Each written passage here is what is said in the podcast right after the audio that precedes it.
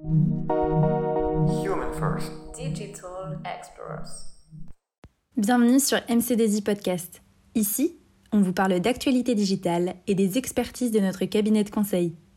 Merci de nous rejoindre pour un nouvel épisode.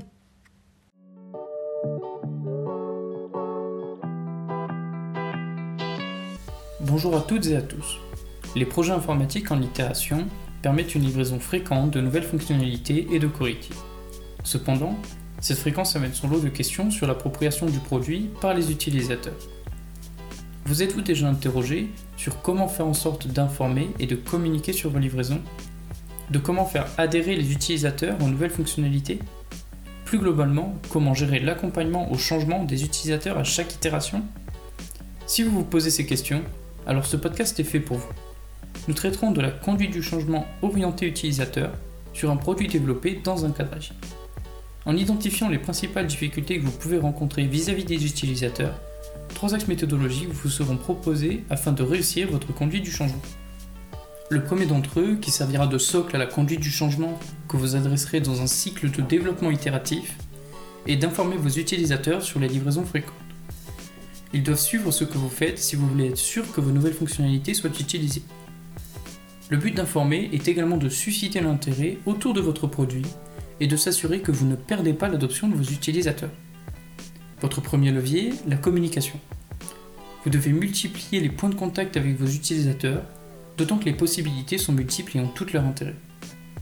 Vous pouvez mettre en place des envois de mails réguliers qui décrivent les nouvelles fonctionnalités, rappellent ce que propose l'application ou proposent des témoignages d'utilisateurs. Profitez également des démonstrations de votre produit pour échanger sur les nouveautés et sur le futur. En cas d'évolution majeure, n'hésitez pas à mettre en place des moyens plus importants, par exemple en proposant des supports de communication à vos équipes. Vous pouvez aussi varier les canaux utilisés en communiquant aussi bien à travers l'application qu'en dehors tout en étant créatif. Pour être concret, on peut imaginer un système de teaser dans l'application qui griserait une fonctionnalité avec une pop-up Coming Soon par exemple. De plus, mettre en place des newsletters avec les points clés des semaines et des mois écoulés est aussi un excellent moyen d'informer vos utilisateurs des nouvelles fonctionnalités. Dans le cas de consommateurs B2E, c'est-à-dire des consommateurs internes à l'organisation, n'hésitez pas à mettre en place des présentations d'informations, des webinars, des forums de présentation de l'application et des rencontres avec l'équipe de développement. Le dernier objectif de la conduite du changement est d'accompagner vos utilisateurs une fois qu'ils sont informés et formés sur une nouvelle livraison, même si celle-ci a lieu à chaque fin de sprint. Le premier sujet et qui est certainement le plus important, est le support aux utilisateurs. Dans un marché toujours plus rapide, les utilisateurs ne s'attarderont pas s'ils sont bloqués ou s'ils ne comprennent pas une fonctionnalité. Il faut donc pouvoir les aider dès lors qu'ils en ont besoin, s'ils ont des questions ou s'ils rencontrent des bugs. Définissez une équipe pour s'occuper du support, que ce soit via le service consommateur ou directement par votre équipe. Le but est de récupérer les retours clients et d'y répondre dans la mesure du possible. Sous cet aspect, N'oubliez pas que vos clients n'utilisent pas seulement le mailing pour vous contacter. Il faut surveiller tous les canaux possibles tels que les commentaires sur les stores, sur Google, sur votre site internet, via un chatbot, etc.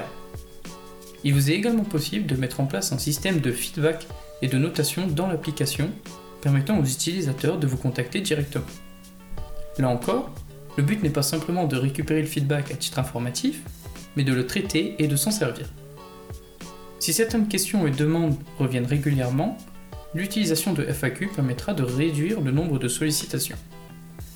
Ensuite, le suivi de vos utilisateurs va venir alimenter votre projet lors de chaque sprint démo.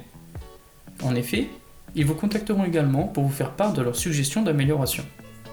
Celles-ci vous donneront des idées pour vos futurs développements, ce qui rentre parfaitement dans une approche orientée utilisateur au cœur de l'agilité. Impliquez-les au maximum dans la construction de ces développements et donnez-leur l'impression d'être de réels acteurs du produit. Surfez sur le do-it-yourself et la co-construction des utilisateurs pour augmenter leur engagement et créer un esprit de communauté qui favorisera l'utilisation du produit. Pour conclure, nous retiendrons qu'il existe autant de bonnes pratiques que de contextes. Les utilisateurs n'utilisent pas forcément différents canaux pour s'informer sur une application. Il est nécessaire de leur pousser l'information au sein de l'application elle-même. Il faut donc intégrer la conduite du changement au sein de votre produit. Communiquer sur vos livraisons régulières, proposer un parcours d'apprentissage intégré à votre produit et donner la possibilité de remonter les difficultés rencontrées semblent aujourd'hui des prérequis pour une implication totale de vos utilisateurs dans un contexte agile. Ce podcast vous a plu? Abonnez-vous à nos podcasts MC2I Podcast. Vous pouvez d'ores et déjà écouter notre second podcast agile qui traite de la conduite du changement lors d'une transformation vers l'agile. A bientôt Merci beaucoup de nous avoir suivis aujourd'hui et on se retrouve sur notre chaîne de podcast pour découvrir nos autres épisodes.